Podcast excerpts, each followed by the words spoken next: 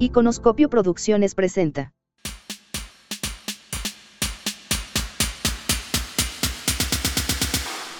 Hola, ¿cómo están? Bienvenidos nuevamente a Entrementes, hoy en su episodio 23.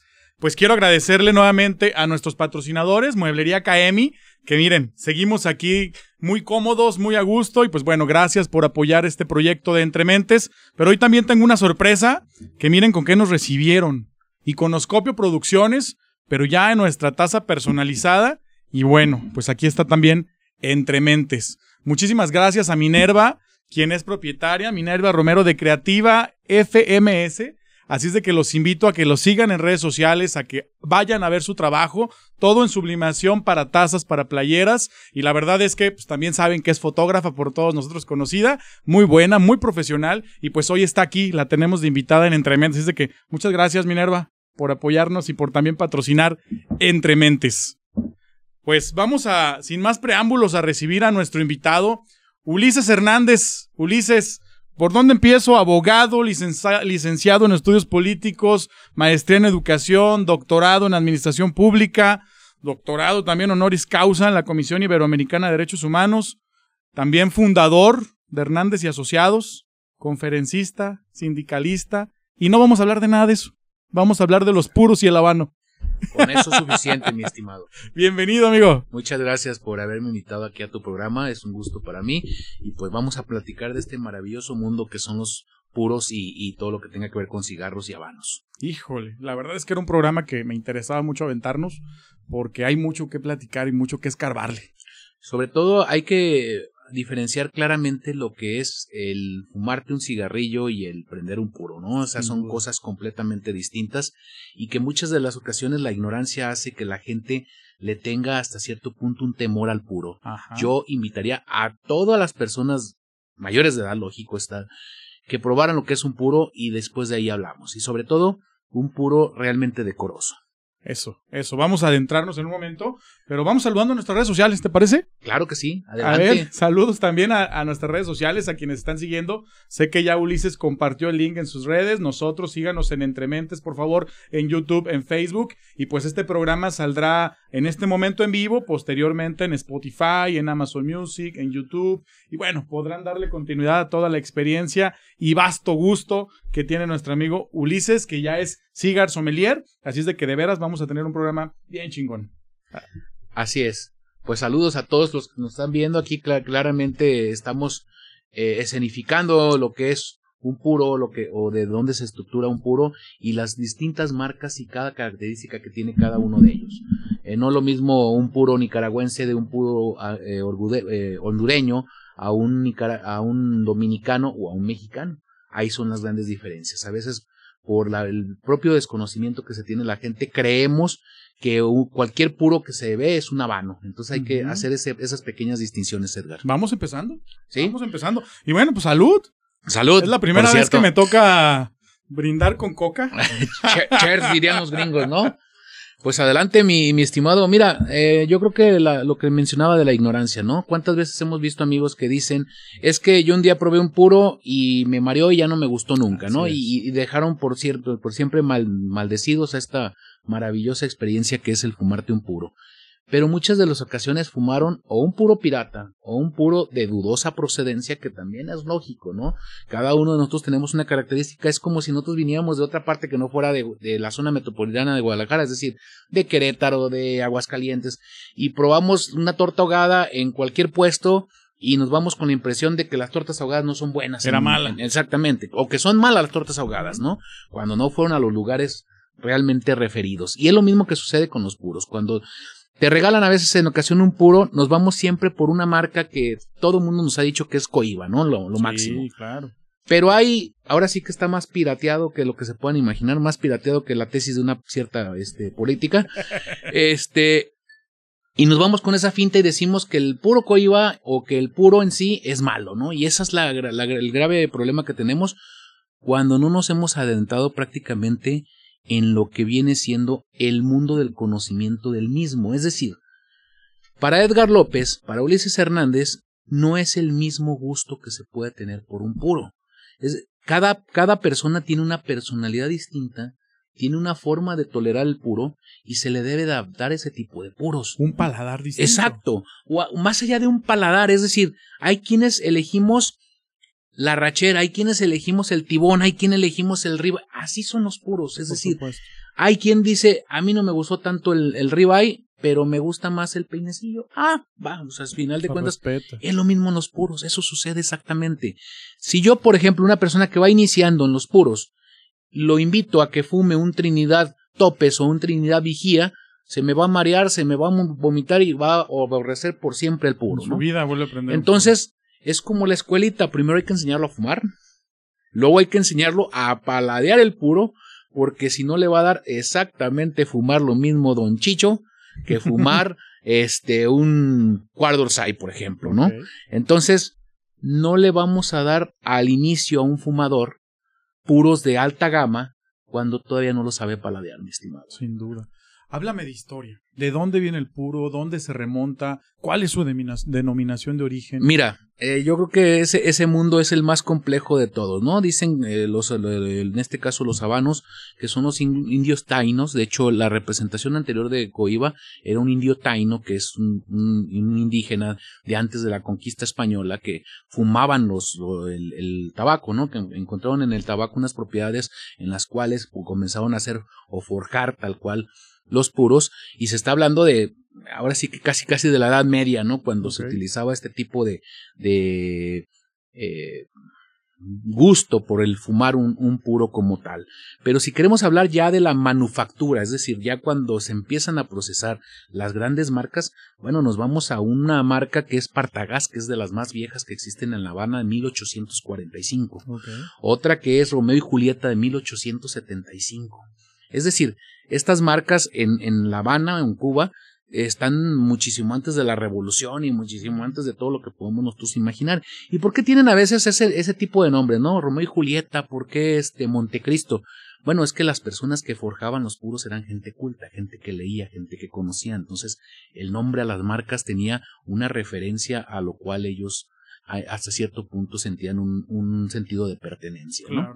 Entonces, a veces tenemos el problema de no entender lo que es un puro, lo que es un cigarro, lo que es un habano y un cigarrillo. El cigarrillo es el común, el que tú vas y compras a la tienda y, y te lo venden en cajetillas.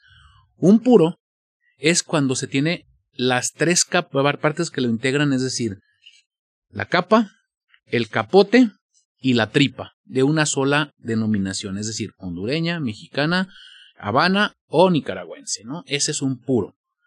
Cuando es una mezcla entre una capa con Ericut, con una, un capote, por ejemplo, dominicano y una tripa veracruzana, ya se puede decir que es un cigarro. Sí, o sea, un cigarro. Y un habano, la única característica que tiene que tener es de que se ha producido en Cuba. Entonces, esa es la denominación de origen. Ah, ahora de ahí viene el término habano porque es de La Habana, Cuba. Ningún puro que se procese en Nicaragua, Honduras, que son las mejores latitudes que existen dentro de la misma, también te vamos a hablar de geografía, porque no donde quiera se da puro, o sea, es decir, son cinco países prácticamente los únicos que producen puros en el mundo. ¿Cuáles son?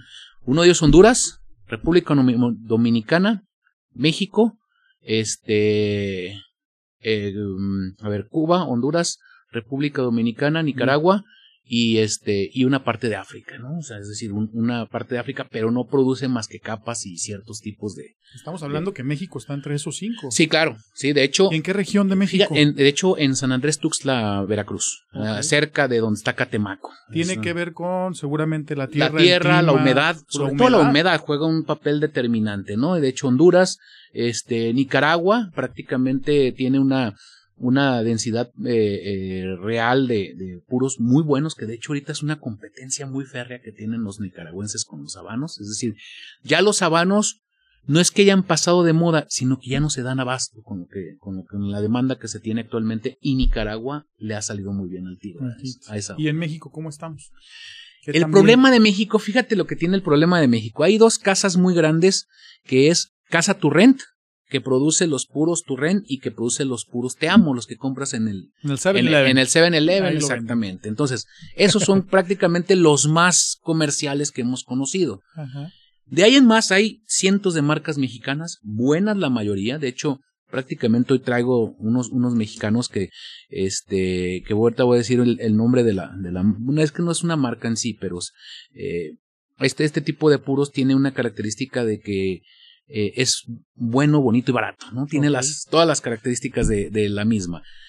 Pero estos dos, de, de Te Amo y, y el Casa Turren, tienen la característica de que sí tienen una capacidad grande para poder almacenar, añejar y dejar reposar.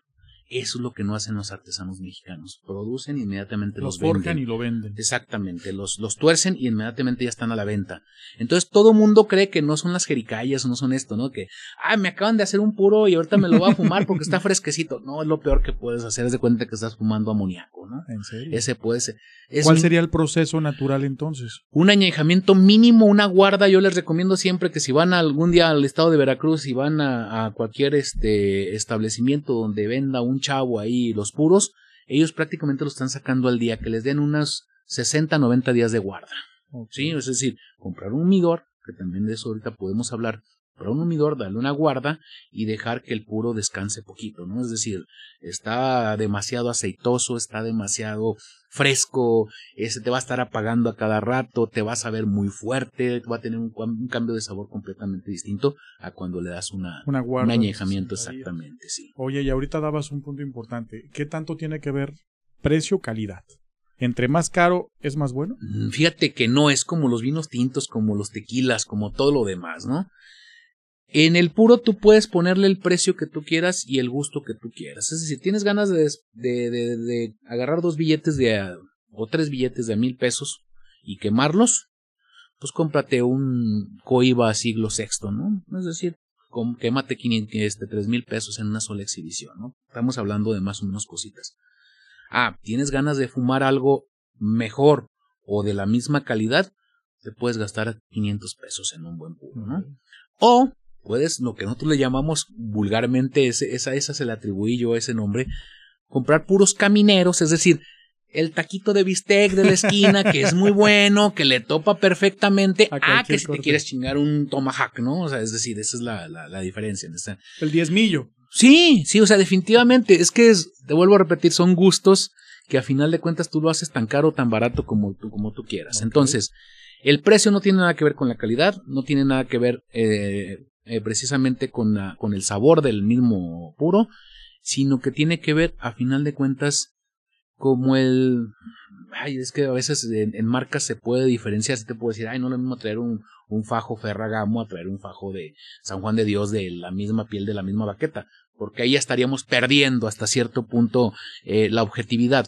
No, pero a veces en las, en la, en las sociedades que se mueve el, el mundo del, del, puro y del humo, sí a veces no es como que muy padre llegar con un purito veracruzano y estar prendiéndolo cuando tocaban trae un Sino Davidoff Platinum, ¿no? O trae un, un Coiba siglo sexto o un, este, un Trinidad Topes y lo está prendiendo, dices, no, bueno, o sea, me, no me puedo siento, traer el caminero. me siento, perdón por la palabra piojo, ¿no? O sea, y es que también es parte de la inclusión, o sea, no puedes llegar a un bar de gran prestigio y pidiendo tonalla, ¿no? Aunque sea tu gusto, aunque sea el bacacho, si quieres, ¿no? Que, a lo mejor nos gusta a varios de nosotros el bacacho, pero nos vemos hasta cierto punto mal, ¿no? Ya, es por ahí entonces. Es que también hay que entrarle a veces a la socialité y eso es también parte de lo que mismo nos, nos integra a la misma. Porque también el, el, mundo del puro también va muy pegado al tema de la socialidad, ¿no? Sí, claro, no, no, no, es que, mira, un puro como este que estamos aquí eh, degustando, a lo mejor en el estrato que nosotros nos movemos, que cuesta 40 pesos un puro de este tipo, eh, para mucha gente es el comer o no comer, ¿no? O sea, a veces no, no es un vicio y aparte está, esto no nutre, ¿no? O sea, eso no, no es algo. Pero también es un estatus. Sí, claro. Y también es en ciertas áreas donde fumas puro. Sí, claro, exacto. Pero también estás de acuerdo que, por ejemplo, vas a veces a cualquier tienda o a cualquier lugar donde venden hasta cigarros piratas y te vale 20 pesos la cajetilla con 20 y te da para subsistir todo el día y parte del siguiente día estar fumando un cigarrillo a comprar 40 pesos en una sola exhibición un puro que te va a durar un día, ¿no? O sea, ese, ese también es parte de lo que el mismo precio y la misma exigencia lo hace elitista al puro. Ah, le diste. Sí. Sí, y que la gente también no tiene el conocimiento y el alcance. es que te vuelvo a repetir, Edgar, aquí es muy sencillo. Vamos a poner un, puro como este, Alec Bradley Habano, ¿no? Que tiene un precio en el mercado en común en 250 pesos, pero nosotros a, a veces eh, por la misma medio con nuestros dealers, nosotros le llamamos nuestros dealers, Sí, claro. lo conseguimos en 150 pesos. Pero 150 pesos a lo mejor para nosotros tiene una, un, una, un significado vago, no, no, no tan, pero para otra persona, vuelvo a insistir, llega a ser el, el desayuno, la comida y la cena. Sí, no, no, está Sí. por encima de, de la canasta De- básica. ¿no? Exacto, y a nosotros a- lo vemos hasta barato y decimos, claro que nos aventamos un puro de esto, ¿no? Y hay gente que puede llegar a cualquier establecimiento donde vendan puros y se pide un Davidoff, este, 20 años, o, o un, un cuadro Sai o, o un puro más o menos de buena gama de, de los habanos en mil pesos, ¿no? Y, se puede fumar en un rato, en una hora, mil pesos y, y no tiene ningún tipo de problemas, ¿no? Ah, eso me lleva a la siguiente pregunta. Cuando fumas, fumas ¿por qué? ¿Por tu estado de ánimo? ¿Por ansiedad? ¿Porque quieres disfrutar un momento contigo? ¿Qué es lo que te hace prender es un un, puro? vicio hermoso, ¿no? Es un vicio. Eso es un vicio hermoso, ¿no? Yo vuelvo a insistir, yo ahorita no, no me visualizo sin fumarme un puro o dos, tres puros a la mínimo a la semana, que es lo que es cuando dije, oye, hoy me porté demasiado bien, ¿no? Me fumé tres puros en una semana, no. Pero algo me se vuelve adictivo. Claro que es adictivo. Cualquier tipo de cosas que te hagan codependientes o dependientes es adictivo. O sea, es decir, yo ahorita eh, tengo ganas de fumarme un puro, me prendo un puro, ¿no? O sea, y, y si no busco, y por más leyes restrictivas que nos pongan en el reglamento y todo eso, vamos a buscar dónde ponernos o dónde Hoy, poder ¿dónde estás fumando en Guadalajara? Fíjate que hay varias partes, ¿eh? No, eh, definitivamente es una, fue una, un reglamento muy arbitrario, eh, discriminatorio hasta cierto punto, que también podemos hablar de ese, de ese punto sin ningún tipo de alimentos, es discriminatorio, y aparte, este, que le da en la madre, perdón si le llamamos así, Al a comercio, al negocio, sí, o sea, al es decir, restaurante. si el restaurante tiene áreas específicas para fumadores y áreas específicas para libres de humo, pues prácticamente no le tiene por qué afectar a la persona que no fuma por el otro lado, ¿sí? O sea, es decir, yo creo que no hay un estudio real de la política pública que se trató de implementar. Yo, por ejemplo, te voy a decir, vamos a suponer, ahí tenemos una botella, tú y yo, Edgar, y aquí nos ponemos hasta full, ¿no? Es decir, eh, todos los grados etílicos que yo ahí sí pongo en peligro la vida de una persona. Por En el supuesto. momento que yo salgo de aquí ebrio y manejo y te voy a agarrar una parte de, de carretera. ¿sí? duda. Puedo poner en peligro la vida de varias personas. Yo no he conocido una sola persona que por haber fumado puro cigarro, lo que tú quieras, esté en un estado hasta para incapacitarte. Sin embargo, hay miles de bares abiertos.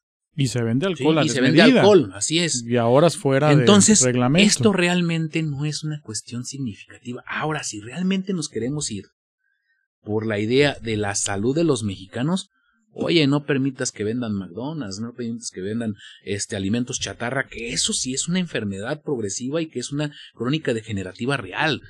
El humo de este cigarro, ¿sí? A más de dos metros, prácticamente tiene más, una cuestión más significativa el mofle de un vehículo. Sin duda. O sea, lo que te fumas al salir a la calle es prácticamente el equivalente a 20 puros a menos de 2 metros. Entonces, estamos jugando al tío Lolo en, esta, en este tipo de cuestiones. Aparte, yo, yo leía por ahí en los empresarios de Jalisco y decían, nos gastamos millones en ade- adecuar nuestros establecimientos, áreas restringidas, áreas para humo, y ahora nos dicen que no. Mira, pasó algo bien curioso y qué bueno que dices eso. Eh, me comentan la otra vez un amigo que estaban en la Plaza de Toros. Y pues también los toros no los Sí. puedes ver de otra forma. O sea, hay un capítulo de Si- Simpson que es genial, que es, está, es abstemio, se hace abstemio porque se lo recomienda a Marcy y dice, nunca me había dado cuenta lo aburrido que es este deporte. Porque no está tomando cerveza. Sí. Lo mismo los toros. O sea, yo no me puedo imaginar ir a una, una plaza de toros sin puro. O sea, no, no, no. O sea, de verdad, prefiero no ir, ¿no? Entonces, pues estos cuates se llevaban de manera clandestina sus puros, entraron, lo prendieron, no hubo ninguna bronca y regañaron a dos personas que estaban fumando cigarro. Dice, oiga, pero los de allá arriba están fumando puro.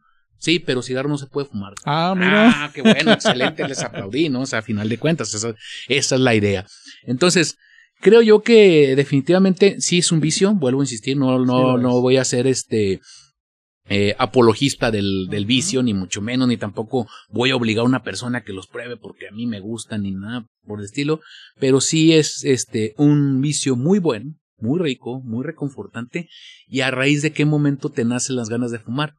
Cuando quieres estar tranquilo, eh, por ejemplo, tú me presentaste como maestro en educación, mi maestría es en educación efectivamente, y en la en educación nosotros aprendemos que los niños y las personas aprenden de tres maneras, auditivos, visuales y kinestésicos. Sí, yo claro. soy kinestésico. Entonces yo para poder estudiar, yo tengo que tener algo que me esté motivando, un buen trago, un buen puro, una buena música. Entonces a mí la sensibilidad de los sentidos es lo que me hace aprender mejor. Yo tuve mucho, muchos problemas la secundaria y la preparatoria. Yo fui muy, como dicen las mamás, muy burro en muchas cosas. Hasta que no descubrí que yo era kinestésico, logré a final de cuentas eh, afianzarme en, el- en la forma de estudiar. Entonces, para mí el puro es algo que me ayuda en la cuestión kinestésica. Haces un poderme- anclaje cuando tienes el puro en la Exactamente, eh, un andamiaje, como lo Sí. mencionaba Vygotsky en esos, en esos momentos. Tu andamiaje es que a final de cuentas eres mejor lectocomprensor, este, comprensor cuando tú tienes algo que te está motivando. Entonces el puro para mí es algo genial. Oye, y va de la mano el puro con el ron, con el whisky. ¿Cómo se disfruta o con qué es lo adecuado? Mira, ese es otro gran mito que existe de los maridajes. Nosotros le llamamos los maridajes. Porque si tiene que ver la comida, si tiene que ver la bebida y si tiene que ver el estado de ánimo. Todo eso se junta en, en este tipo de vicio. Una característica propia es de que hay quien llega y dice, no, es que ayer me prendí un puro y con un whisky, ¿no? Y no, genial. Ah, es que si vas a fumar tal puro, este, te recomiendo que te tomes antes un ron. Es que, a ver, a final de cuentas, como todo, ¿cuál es el mejor vino? ¿Cuál es el mejor puro? ¿Cuál es la mejor comida? La que te gusta. ¿Sí? Para mí, y desde mi punto de vista, y varios fumadores que hemos coincidido con ellos, el mejor maridaje es el café. El Sí, café. o sea, el café para mí es el mejor maridaje, ¿no? No le inviertan ondas. Y, y lo, lo digo aquí públicamente, es muy naco el que dice, ah, estaba tomándome un coñac y lo estaba mojando. No chingues, eso es chopear, güey. O sea, Ese es el chocolate China, con una ¿no? O sea, concha. no, eso es, es chopear, ¿no? O sea, y, y no me lo digas o no me lo vengas a vender como, como dicen, no me vengas a decir que la carne de ratón es un exquisito manjar, ¿verdad?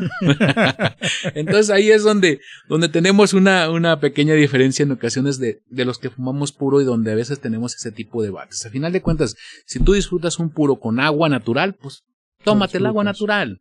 Pero sí encuéntrale el sentido de dónde le agarras el mejor sabor. Yo, por ejemplo, el, el ron eh, es de la misma tierra, es de caña de azúcar, tiene un sabor agradable para mí. A mí se me hace muy bueno y hace muy buen maridaje, por ejemplo, con los puros nicaragüenses. ¿no? O sea, es decir, yo disfruto perfectamente un oliva melanio, una marca que es para mí de las mejores de, de Nicaragua, o un perdomo champán, también es una, una característica. Ojo, eso también ahorita vamos a hablar de los, de los puros aromatizados o los puros. Asaborizados, que yo soy enemigo público de ese tipo de puros porque no, no, no son puros o no tienen tan tan gachos que los tienen que saborizar, ¿no? Entonces a veces Y eso lo hacen mucho en Estados Unidos, ¿no? sí, pero este yo creo que también a veces por la misma idea de involucrar más a las damas, ¿no? O sea, es decir, de darles algo- un sabor, una Exacto, esencia. Es que es eh, si tú, por ejemplo, cuando existían, no sé si todavía existan, las Caribe Cooler, ¿no? Que era, No o lo sé, pero saben sí existen o no, chicas, ¿sí? Y las grandotas sa- ya. sa- saben horrorosas las, las cosas y, y están hechas de pura, ahora sí que puro desperdicio. Pero era donde incluían a las mujeres a, tomar. ¿Por qué de puro desperdicio? Es que es, a final de cuentas, de lo que está hecho la Caribe Cooler es de puras este, melazas y no sé qué tantas cosas que a final de cuentas tienen un, un grado alcohólico y que aparte que saben horrible, bueno, a mí no me gustan, a lo mejor las damas sí les gustan y es su gusto, pero es la manera de incluirlas en a lo mejor en una, en una, en una bebida. Lo mismo se dio con los vinos tintos, ¿no? De repente sale una marca que se llama Lambrusco.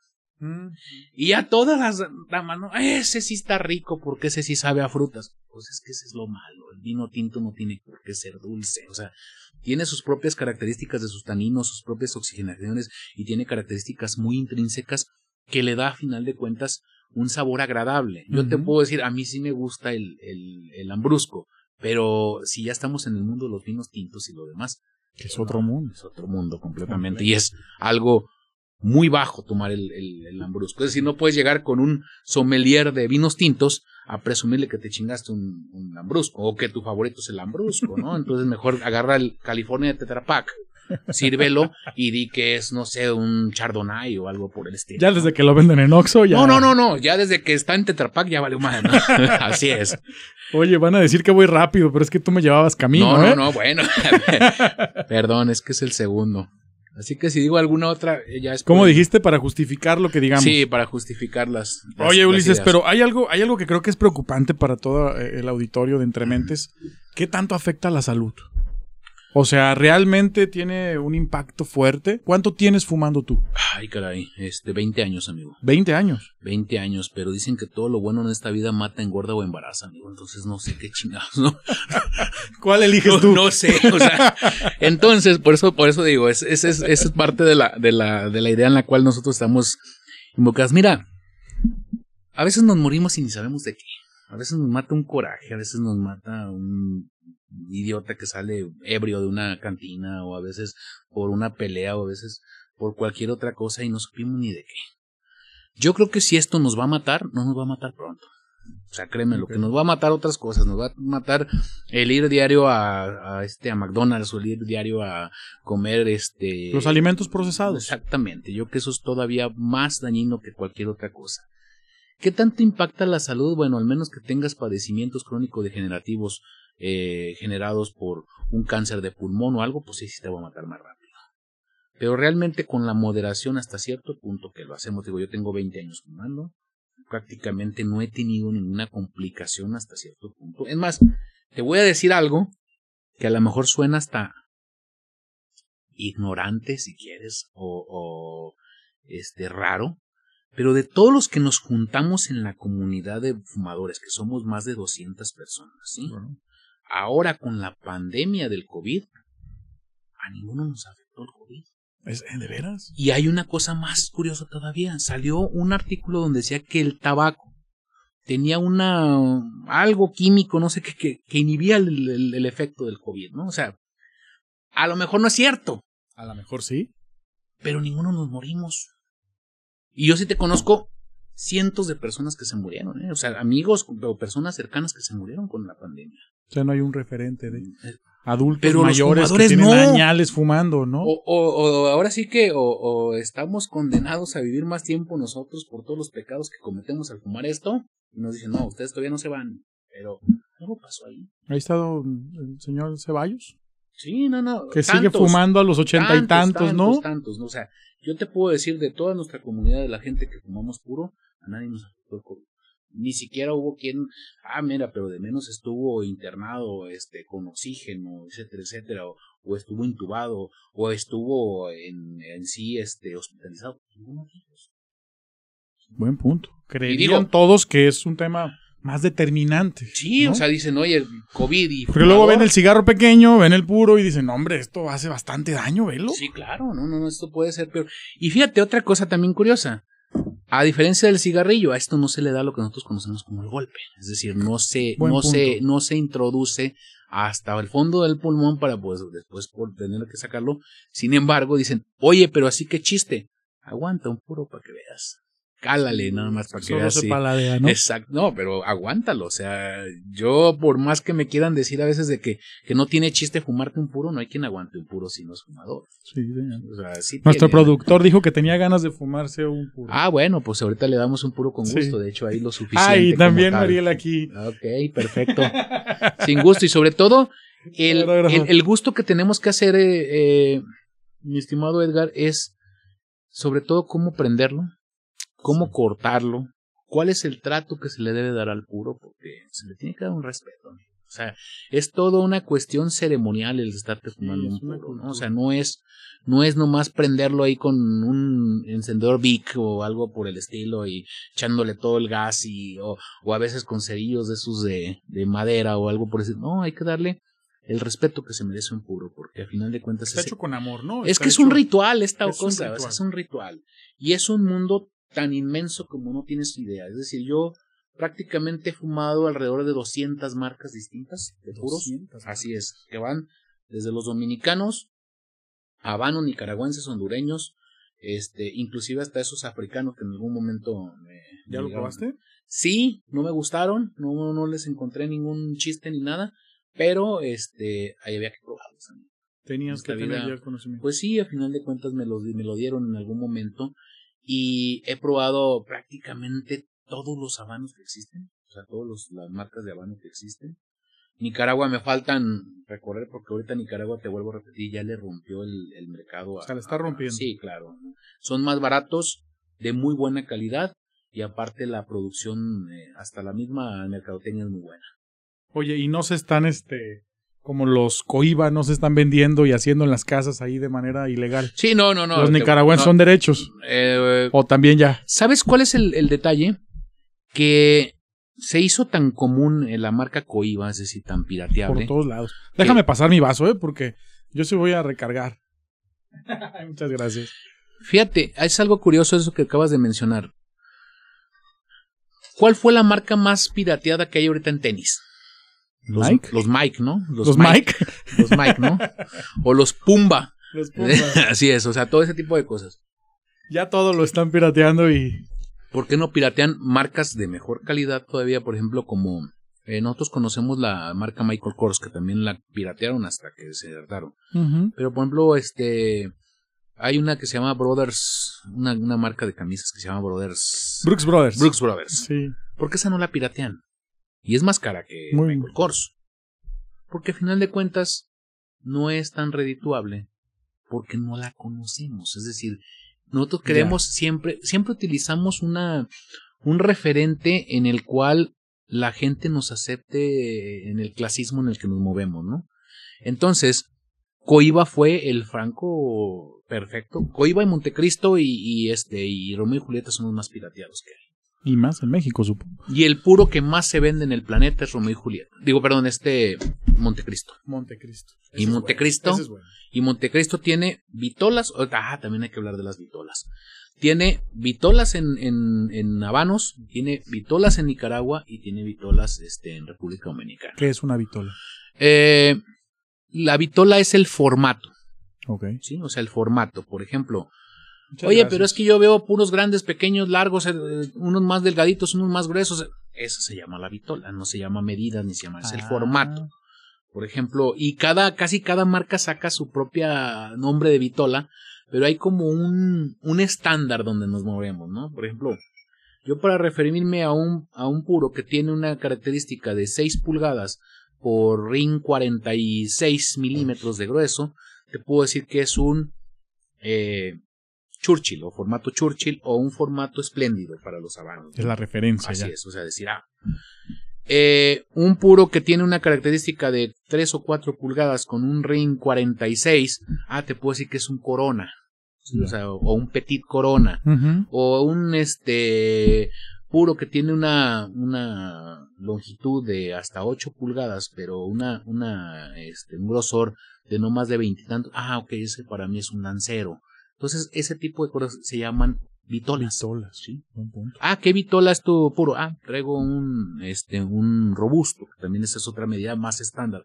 Ah, es un robusto con RIN 50, RIN 52, 52 milímetros de diámetro, ¿sí? Por 6, 5, 4 pulgadas de, de largo, ¿no? Es más o menos lo que se utiliza. Sin duda. Por eso las vitolas, hay tantas en ocasiones, inclusive hay unos, Partagás es el que más produce una, una vitola que se llama culebras, que son como, como puros entrelazados, que parecen ahí como cosas ahí medio raras, ¿no?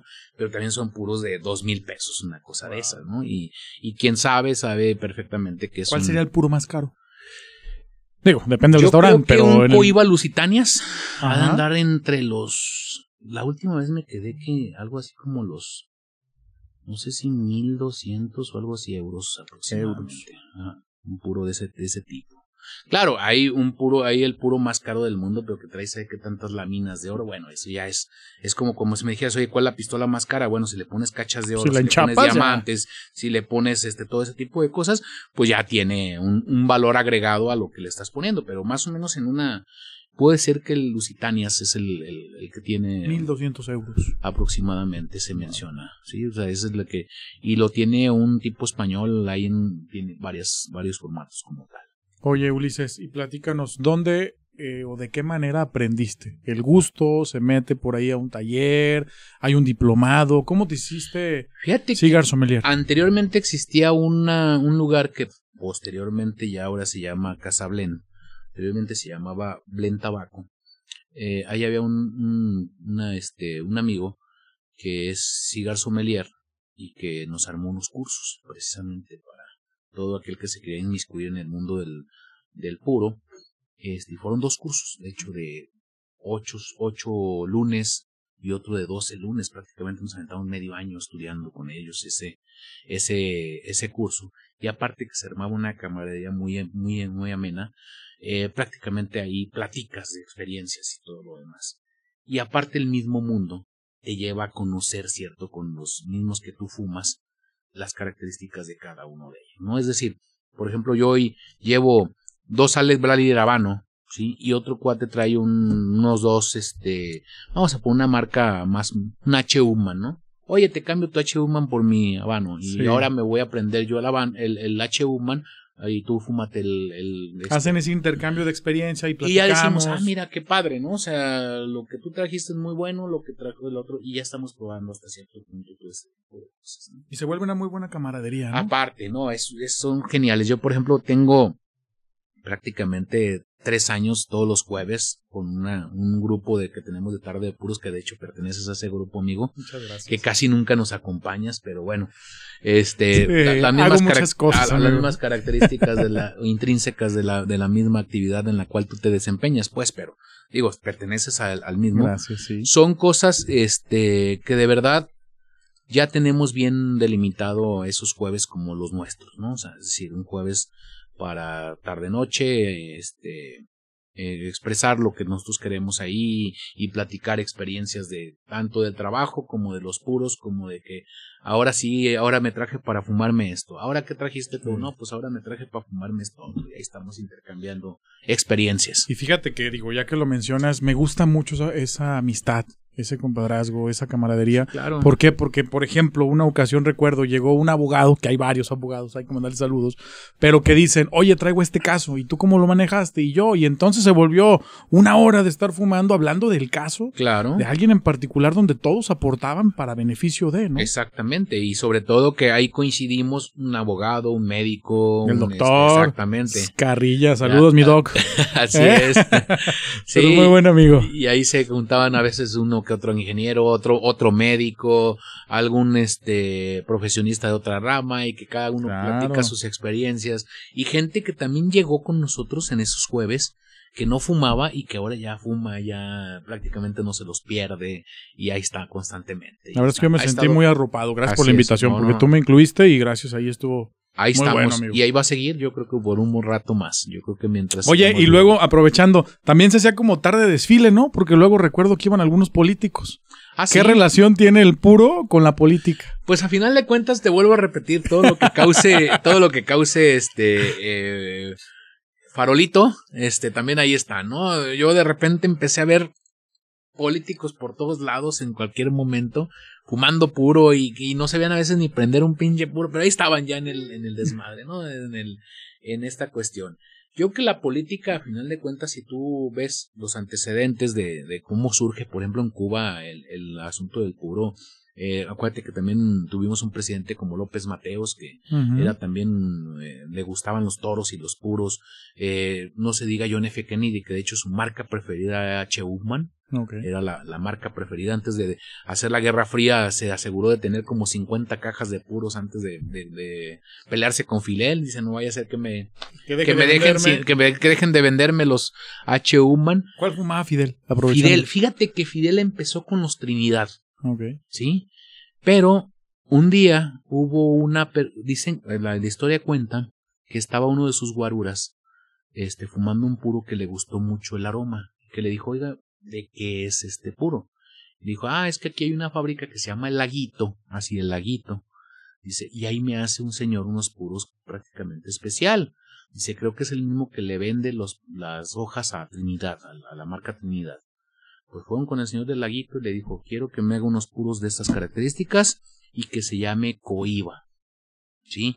Y que esa marca sea única y exclusivamente para diplomáticos, para políticos y para gente del gobierno. Es decir, no se va a comercializar, no se va a hacer este hasta cierto punto. Pues eran los regalos que daba Fidel Castro en ese momento. Ahí nace Coiba. Ahí nace Coiba. Entonces, a, a, partir de ese momento, de hecho, estamos hablando de 1969, Coiba. O sea, no es una marca vieja, es una marca uh -huh. muy nueva, es, es posrevolucionaria, ¿no? Sí. Igual Cuadrosay. Cuadrosay, este, su, su nombre se lo debe a un río que baña eh, a las partes de la, de la de París, ¿no? O sea, el Cuadrosay, que también es posrevolucionario pero hay marcas muchísimo más viejas eh, que, que, al final de cuentas son las que las que prevalecen en Cuba. Todavía. Entonces Coiba es una empresa socialista. nueva. Eh, sí, claro. Totalmente. Claro, completamente. Y es del gobierno. Socialistamente, este, completamente capitalista. Es lo más neoliberal que te puedas imaginar. O sea, yo no me imagino un puro, este, coiba fumado por un, por un cubano, por un venezolano que está viviendo actualmente la actualidad que tiene, ¿no? O sea, si un, si un coiba, el más jodidito que te puedas imaginar, un, este, puede ser un petit corona, te vale 800 pesos, yo no te veo a un, a un, este, a un comunista comprándote un puro de eso. O, o compra el puro o come un año, ¿no? No, no, no, no, no. Yo, este, tuve la oportunidad de ir a La Habana y hablaba, ¿no? Quien nos movió por allá y decía Alain, por cierto, su nombre Alain, y decía él, aquí un médico gana 60 dólares mensuales.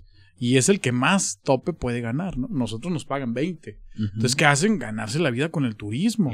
Cuando comprábamos buenos habanos, buenos puros, pues entonces sí querían uno. Claro. Tienes razón, porque allá no le tienen miedo, le tienen pavor a la ley. Completamente ¿no? de acuerdo. A mí me pasó en una de las ocasiones que fui a Cuba. Prácticamente te encierran en una vecindad así con 20 candados para venderte los puros y quien no conoce, ¿sabes? Me iba acompañando un amigo mío, ¿no? Se sentía como la película de cara cortada, dijo, te van a sacar la motosierra y cualquier, y nos van a partir en dos, ¿no? Le dije, tranquilo, aquí es una, es el país más seguro del es mundo. Seguro. ¿no? Pareciera así, pero puedes caminar a cualquier eso, hora del sí, día sí, claro, libremente, sí, sí, definitivamente, por el pavor que se le tiene a la autoridad. De hecho, me duele reconocerlo y lo voy a reconocer aquí públicamente. Échale. Estuve detenido aproximadamente siete horas en Cuba yo. ¿Cómo ¿sí? crees? En mi segunda ocasión que acudí a Cuba en 2001, por comprar puros en la calle me metieron al bote. No quiero pensar qué le hicieron a quien te los vendió. Eh, nos agarraron al mismo tiempo a los dos. Prácticamente yo era más un testigo que un, que un, este, un sujeto detenido. Pero lo que tardó en llegar la carpeta, que es lo que viene siendo para nosotros el Ministerio Público, eh, yo me lamenté seis horas en la cárcel. ¿Cómo crees? Sí. Entonces, sí es algo realmente cuidado, sí es algo realmente... Va, vaya a ser una experiencia casi religiosa, amigo, ¿no? O sea, prácticamente... Oye, desde ahí tu antecedente penal ya no, tiene no, ya registro tengo, de yo tengo, Cuba. Yo tengo antecedentes penales en La Habana, ¿no? A final de cuentas, ahí... Me, me imagino que cuando conociste Cuba, ahí sobre la avenida, casi llegando a la calle 23, está un como tipo castillo. Sí, sí, como sí. tipo... Es una fortaleza. Ahí es la policía de Cuba. Uh -huh. Y ahí en cuanto entras, ves una foto de Che Guevara con un purote. Purote. Dice, aquellos traidores a la revolución merecen la muerte, ¿no? Y dije, ay, güey, si traicioné la revolución, ya. Pero que me traigan un puro para me ir contento. Exactamente, ¿no? Ya no podía aplicar la de chupé faros, ¿verdad? Pero sí, sí, sí. Esa. ¿Te recargamos? Sí, claro. Sí, sí a ver, sí, un campechano, no, por no favor. Ya me dio pena aquí solo yo, hombre. Ya me dio el sed, invitado. Ya me dio sed de la mala.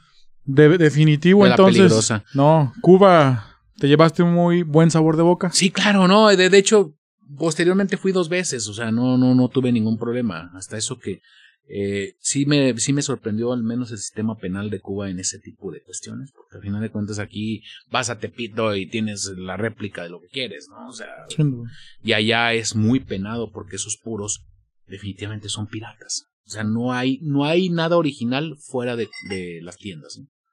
O sea, si los vas a comprar, escógelos muy bien.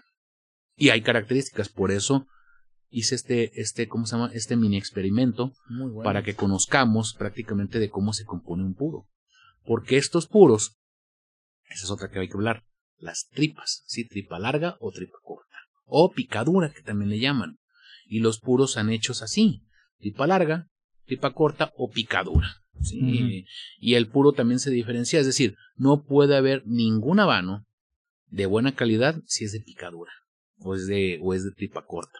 Todo el puro bueno tiene que ser de tripa larga. Tripa larga. ¿Y qué significa tripa larga? Que están hechos sobre una sola hoja, o sea, es decir, no hay pedacitos de puros en, en el mismo en el mismo armado del, del puro. en la misma eh, torcedura del puro. El otro día en una reunión política alguien estaba fumando puro y estaba tirando la bachicha cada que le fumaba. Un compañero decía, compadre, no estás fumando Malboro. y sí, ¿verdad? Porque sí se vio bastante mal. Bastante mal. ¿Cómo vas con el tema político? ¿Qué pasó? ¿En qué, hace sentido, amigo? Ulises Hernández? ¿Sigue activo, alejado? Activo, eh, pero cauto, tranquilo, afebril, este, esperando los tiempos, al final de cuentas, porque esto de adelantarte los tiempos a veces se vuelve a, revolucionar la gran frase célebre de don Fidel Velázquez Sánchez, que decía que el que se mueve no sale en la foto, y me quedó bien claro. Entonces hay que esperar los tiempos, hay que esperar qué es lo que depara el destino. Y al final de cuentas, si no en la trinchera en la que me encuentro, estoy completamente en una comodidad muy decorativa, amigo. O sea, es decir, no me apuran los tiempos, sin embargo, sí hay que ver qué es lo que sigue. Y si no sigue nada, pues donde estamos, estamos bien. ¿Y qué te merece tu opinión pública ahora la política mexicana? Mira, cuando lees la, la historia, decía este Fidel Velázquez, lo vuelvo a parafrasear, se llevo 50 años diciendo que las cosas no pueden seguir así, ¿no? Yo leía a este a Sócrates cuando dice los jóvenes de hoy son unos tiranos, devoran su comida y le faltan el respeto a sus padres y a sus maestros. Estamos hablando del siglo IV antes de Cristo. Entonces, yo querer decir o querer hablar mal de la política como tal, de decir, es que los tiempos de ahora son distintos, es que los tiempos siempre son distintos. Y han sido cíclicos. Y siempre son revoluciones de 360 grados, es decir, todo da vueltas para seguir en el punto donde partimos. O sea, a final de cuentas, dame un solo partido político que no tenga la eterna lucha del poder por el poder. Ahorita tan criticable el gobierno de Andrés Manuel López Obrador, ¿no? De una cuarta transformación. Cuando les digo, oigan, es que las otras tres han sido mexicanos contra mexicanos rompiéndonos la madre qué diferente es la nueva este, política pública donde sale un presidente todos los días en la mañana a atacar a sus opositores. O sea, es decir, es otra vez confrontar los supuestos conservadores contra los supuestos liberales. Pero yo no he visto un presidente más conservador que él. Entonces hay una contradicción prácticamente Pero si nos ponemos a alegar de política, amigo, nos da lunes. Sin duda. no nos alcanza este programa. Es un tema demasiado eh, denso y, y sobre todo de un entendimiento eh, de a quien nos gusta esta cosa. ¿no? O sea, si nos gusta, tú sabes que tenemos que tener un, una concha de, de, ahora sí que de hierro. Eh, a mí me tocó ser líder sindical en el Congreso del Estado. Eh, prácticamente yo representaba 520 personas, Auditoría Superior y Congreso del Estado, cada una de las personas con sus características muy propias y con sus exigencias muy propias y con sus formas de pensar muy propias. Y prácticamente es algo que si no te gusta esto, no lo aguantas. Sin duda. Si no lo aguantas. O sea, eres, en el sindicato eres como el concejal del grupo. El mandadero de todos. Y al que dicen, eh, se está chingando la lana de las copias. O sea, es el que te mandan a los mandados y creo que se quedó con el cambio, ¿no? Eh, eh, yo creo que esto, te compras un, este, una paleta payaso y, ah, con mis cuotas. Claro. No, no, y antes no tomaba refresco, ahora ya toma hasta light. Ahora ya hasta fuma puros. Hasta fuma puros. De hecho, fíjate que sí me armaron un día una grilla de ese tipo y le dijeron, oye, yo tengo Ulises conociéndolo 20 años y hace 20 años no era vida sindical y ya fumaba puro, ¿no? Entonces ya. Desde ahí. Exactamente, ¿no? Ya después resulta que uno se hace hasta cierto punto medio refinado porque llega al sindicato, llega cualquier otra cosa. Entonces. Pero en el sindicato no había quien fumara puros.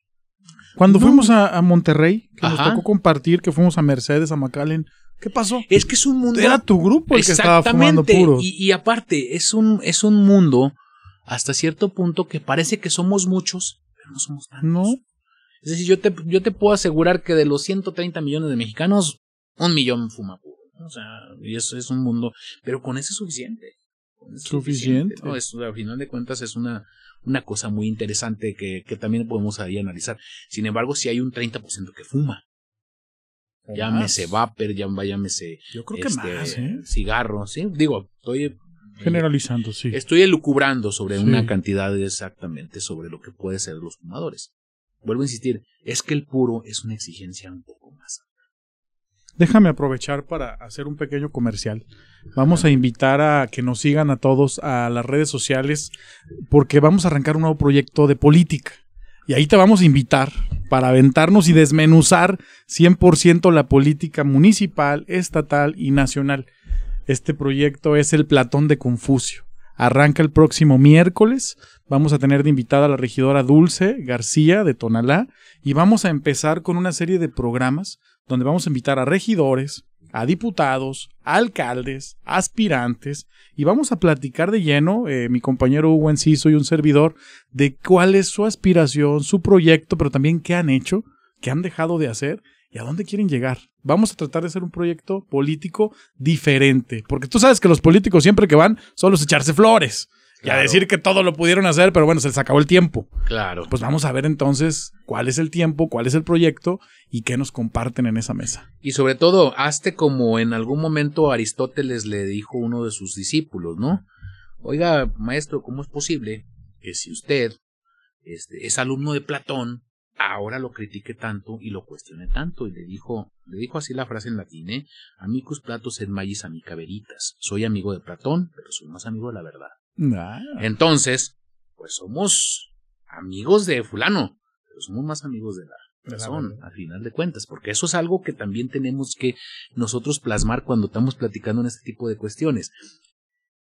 El peor, es el, el peor individuo para hablar de política es un político, ¿eh?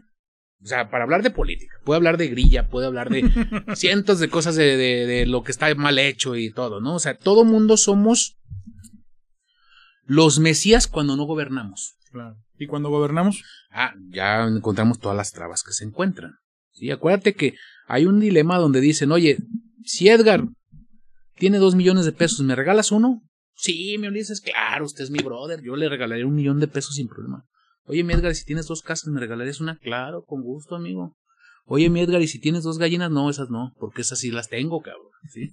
Entonces, mientras las tenga, pues no, o sea, o sea, regalamos lo que no tenemos Claro. y compartimos lo que no tenemos. Lo mismo sucede en la política. La política creemos en todo el mundo de posibilidades cuando no gobernamos.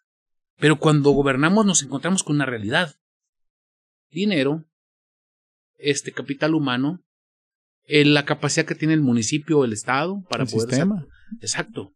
¿Cuántos te voy a apostar, ahora que empiezas con tu onda esta, cuántos te van a venir a querer resolver el problema de la seguridad pública de Jalisco? Es más, te van a decir, mañana, es más, yo llego hoy de gobernador y mañana se acaba la seguridad, la inseguridad en el país. ¿Y qué es a lo primero que se encuentran? Con una realidad. Y ahí es donde se estrellan los políticos, y es donde también ellos no han entendido.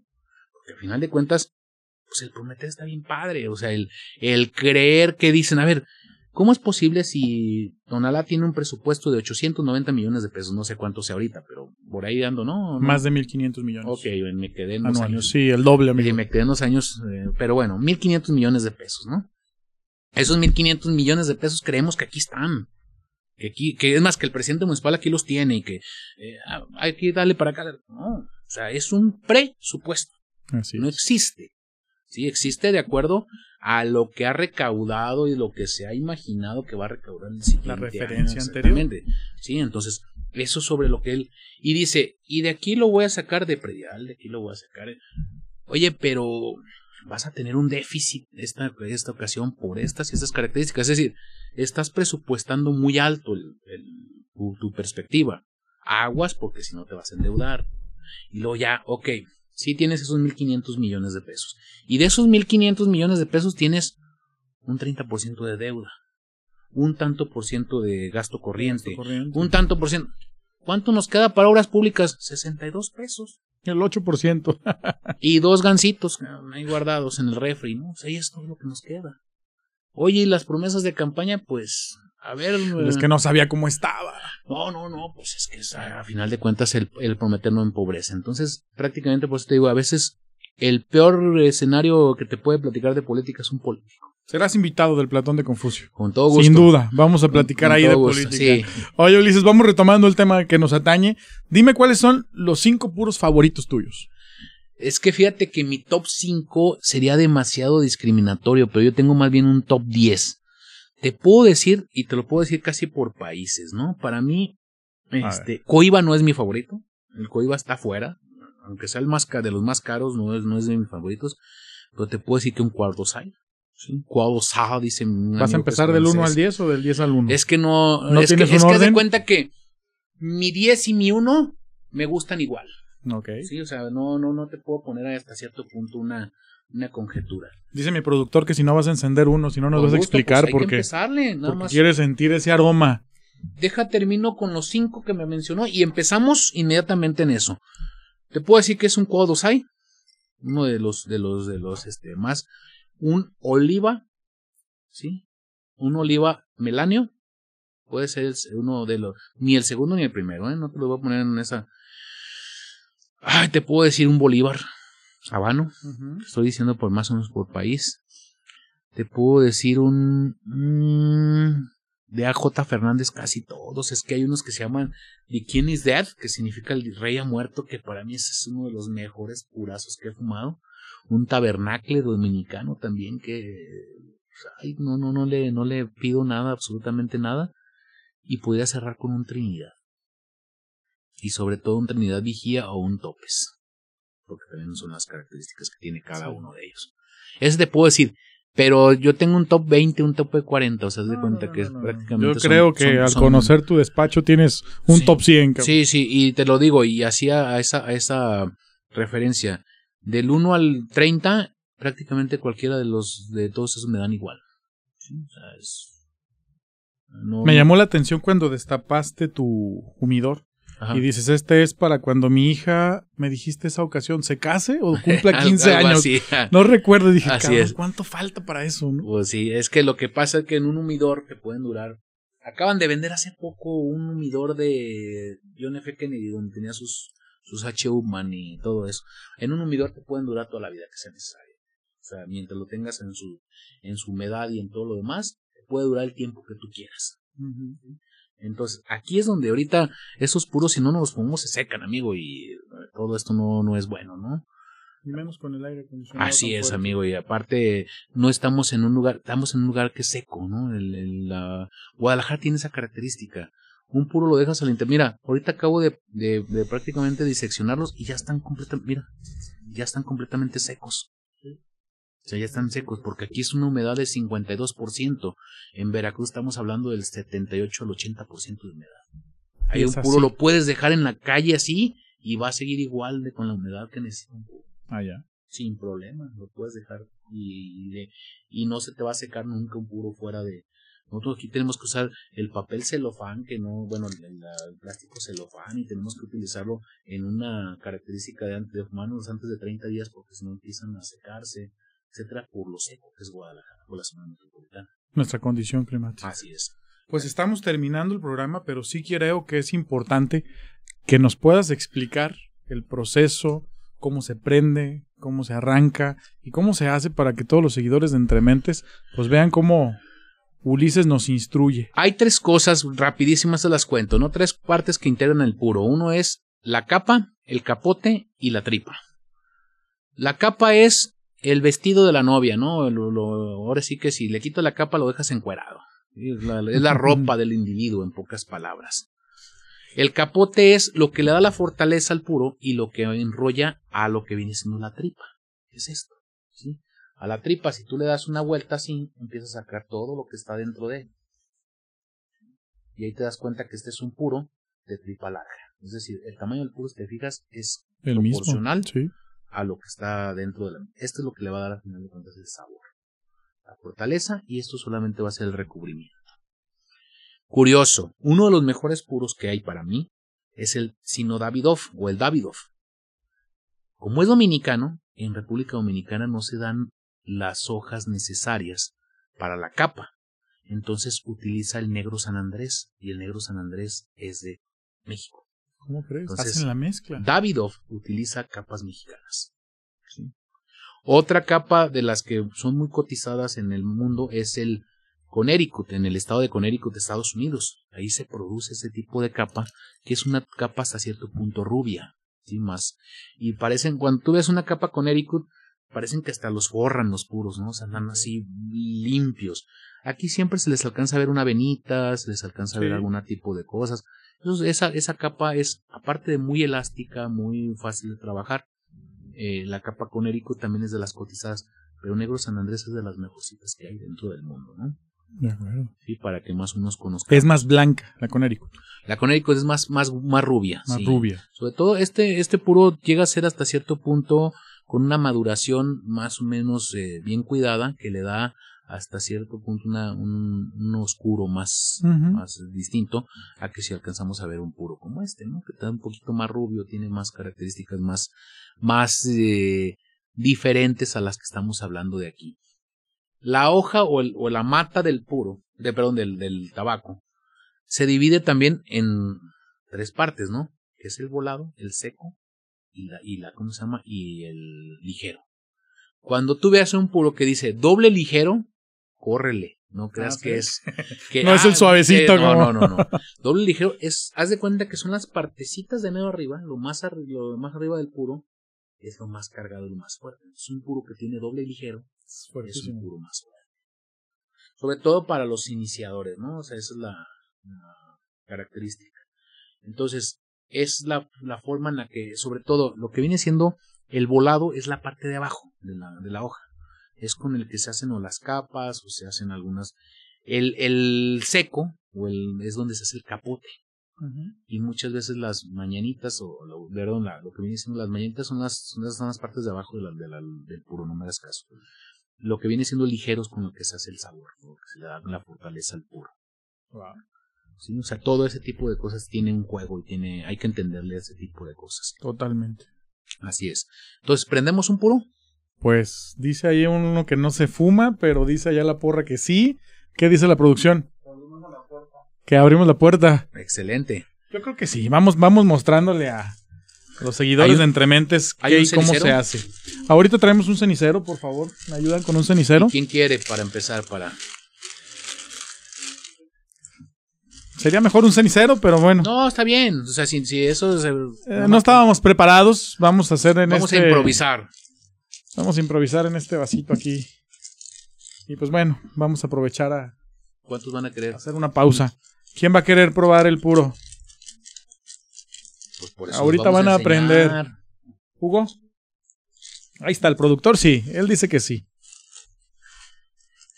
¿Seguimos en aire? Sí, sí, sí. No vamos a parar. Nos vamos a aventar corrido. No, digo para que no, yo acá ahorita me, me inspiro y de repente, no, ya no estábamos en aire. yo Pues acá- mejor. Creo que solo va a ser el productor, tú Ajá. y ya. Y yo. Ok. Bueno, Los tres. alguna dama quería, ¿no? ¿Quieres? Pues es que aquí va a aprender, por eso. Lo...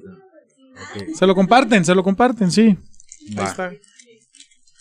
¿Qué tal, eh? Hasta patrocinio hoy sacamos de, de los puros de Ulises. Ahí está. Esta, Ya tienes la cámara que te está apuntando. Ahí checa el monitor. Si quieren abrirlo un poco más. Ajá, ahí está. Ya, Ok. al azul. A la cámara azul. Ajá. Ahí se alcanza a ver. Sí, sí, sí. Aquí traigo yo por lo regular mis herramientas. Que traigo, nada más no traigo cortador, pero para mí nunca es necesario porque yo no corto los puros. Este se llama ojo de gato o cortadura en B, ¿sí? Que es para este cortar un puro de una forma completamente distinta a las que tenemos conocidos. Es decir, esta es la perilla donde está el, puro, donde se le hace el corte para poderlo fumar. Este es el pie. Siempre que ustedes quieran oler un puro, y saber qué característica no se huele de aquí. Porque aquí lo que nos da la, la capa, la capa por lo casi nunca tiene olor. El puro siempre se huele, por el pie. Y se da una característica la cual. Para cortarlo siempre es de la parte opuesta, que es la perilla. ¿sí? Y vamos a cortar unos y vamos a ponchar otros. Este es un corte en B, que fíjense la característica que da. Y esta es una forma de ponchar. A ver si no se me revienta un poco la capa porque está un poquito más seca. Pero este es un ponchador que es como hacerle un puntito o un cortecito. No, no reventó. Ahí está. Ese es para poderlo alcanzar a fumar. Es válido, es válido, no, tampoco no digan, ay, es que si no traigo cortado no voy a ir a fumar. Morderlo, no pasa absolutamente nada y, eh. y no te corremos de la comunidad de los científicos del puro, ¿no? Sí, la sociedad de poetas muertos. Entonces, siempre que ustedes van a empezar en este mundo y van a un lugar donde se fuma puro, le van a decir, ¿cómo le corto su puro? No es válido, como sea. ¿no? Se supone que cada uno de nosotros tenemos una característica. A mí me gustan ponchados dependiendo la, el tipo de ring que, que utiliza el puro. A mí me gustan ponchados si es un puro como este tamaño. ¿sí? Porque cortado entra el humo con todo, ¿no? De cuenta que te estás echando un mofle. Pero, este, con una, con un ponchado aquí en medio, pues queda genial. el Suficiente. puro y suficiente el humo y la transpiración. Otra cosa que debemos de entender siempre de los puros. Eh, la forma en la que nosotros lo, fumemos el puro a veces nos salen apretados, sobre todo los habanos tienen esa característica de salir muy apretados. ¿Sí? A eso nosotros le llamamos este qué tan apretado salió tu puro o qué tan este tan libre circulación tiene el mismo. Estos por lo lograr se les va a hacer bien suavecito la, el jalón porque si son están muy bien forjados, tienen todas las características tal cual, ¿no? Bueno, entonces vamos vamos vamos terminando lo último. Ahí están los cuatro puros que me pidieron. Por lo regular yo utilizo una herramienta que se llama este un soplete o un, encendedor de cuatro flamas distinto a los cedillos. Se puede con cedillo de madera. Hay faroles que los prenden con una vela, que los prenden con una eh, con la misma chapa en la que vienen envueltos los puros y ahí están. Ahí. La parte de cansado, la verdad, no tiene ninguna variación. Entonces se prende. Ahí está. Hay que darle una una pasadita que quede bien completamente y ahora sí se lo pasas a la persona que se lo vas a invitar Gracias. y le das la última. Sí, por pone- supuesto. Pone, no te lo Ah, ¿tú prendo, lo pones? sí. Dale. Ahí está. Ese es un puro ya prendido. Sí. Pues mira, todo lo que estamos haciendo en Entrementes el día de hoy. ¿Quién sigue? ¿Quién sigue? Porque el último puro que se prende es el, del- del, el del anfitrión, el que, en este caso, el que invita a los puros. Vas, productor, vente. Vente, ándale. Métete. Ahí está. ¿Eh? Ahorita les voy a decir a las chicas que no han fumado cómo le hagan, ¿eh? Porque si no se me van a ahogar y... Sin darle el golpe, solo. Sí. A ver, ¿quién Pero sigue? pásenme mi vasito, ¿no? Porque si no, no sabe bien. Ya lo compartía ya. Póngaselo en la boca y ahí va. No tenga miedo, no le quemo las cejas. Estoy apuntando para el otro lado. ¿Así? ¿Ya? Ajá. Entonces- ¿Quién falta ya? Ahí les va. Sí, ¿verdad? Yo por lo regular, siempre cuando pruebo un puro, le doy tres, así. O sea, jalo, saco, jalo, saco. Y ahora saco todo el humo. Llégale como que cuando estás saboreando algo así. Y ahora sí ya se impregnó. Ahora, sugerencia, ¿eh? El puro por lo regular se agarra así, o se agarra así, no se agarra así. Porque hay un chiste, amigo, Ah, ya échatelo. Que están. Manda un comunicado Fidel Castro y dice que a partir de ahora toda persona que le gusten otras del mismo sexo va a ser pecado mortal. Mm. Entonces, pues dice uno que vive con el otro, oye, mano, ¿y ahora qué vamos a hacer?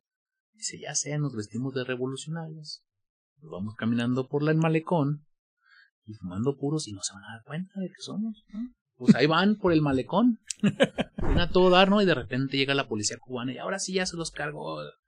Ya van a ir directamente al país. No, no, mi hermano, mire que somos revolucionarios, ve, ahí estamos fumando puro. Dice, no, mi madre. El puro se agarra así, no se agarra así.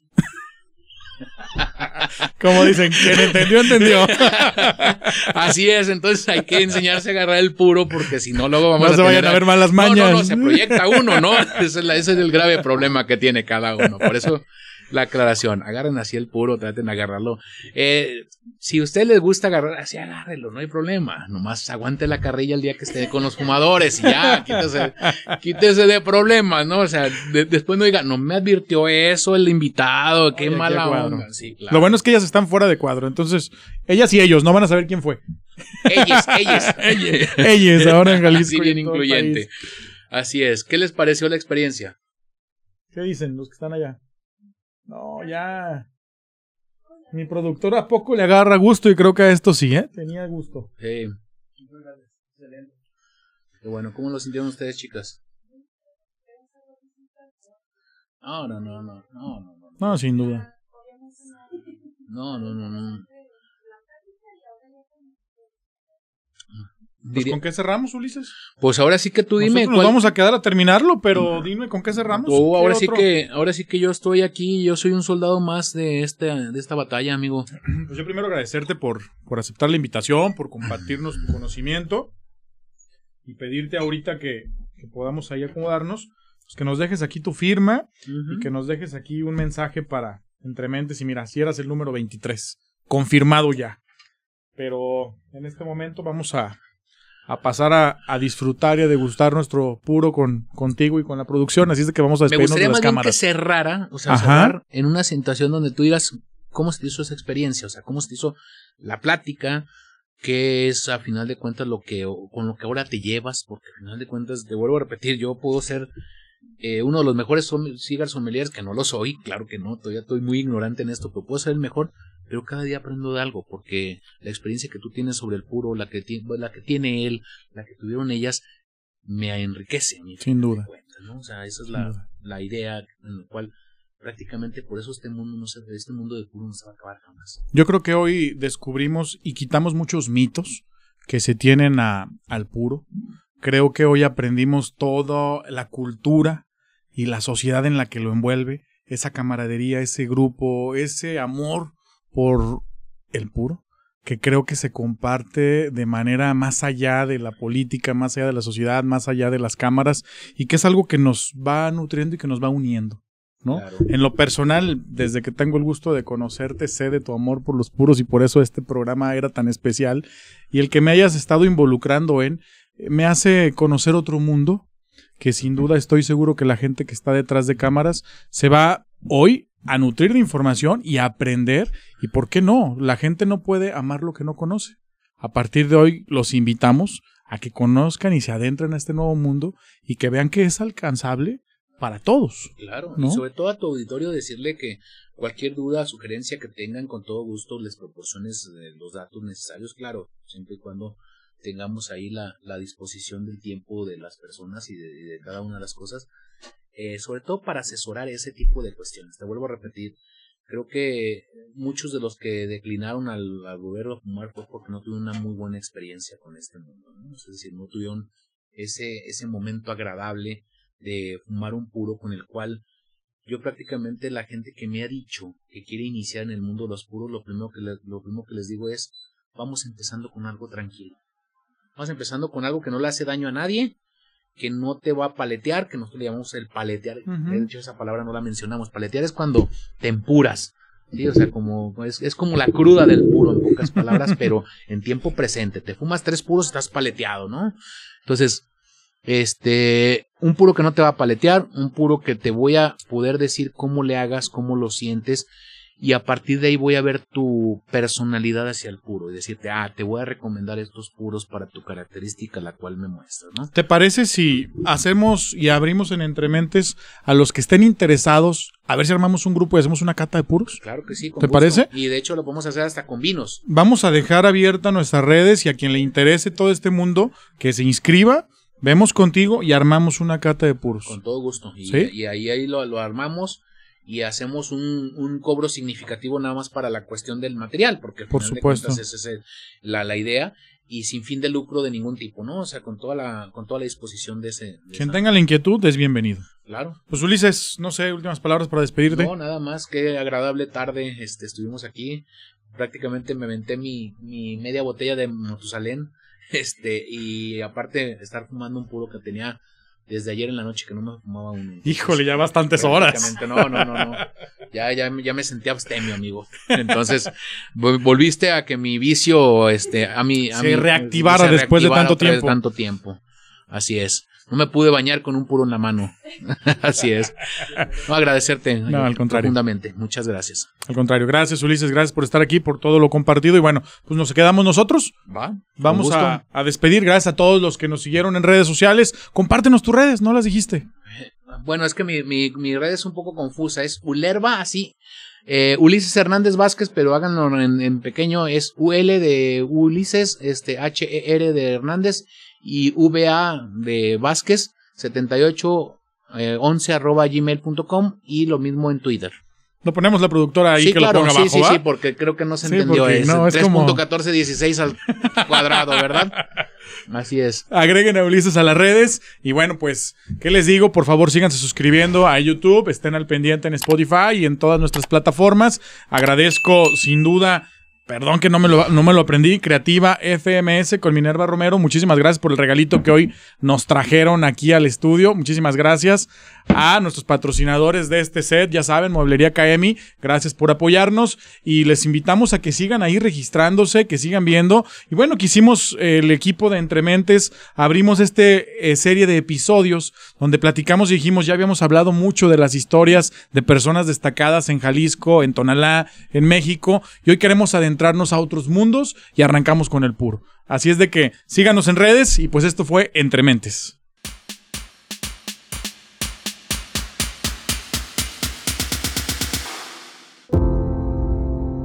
Iconoscopio Producciones presentó.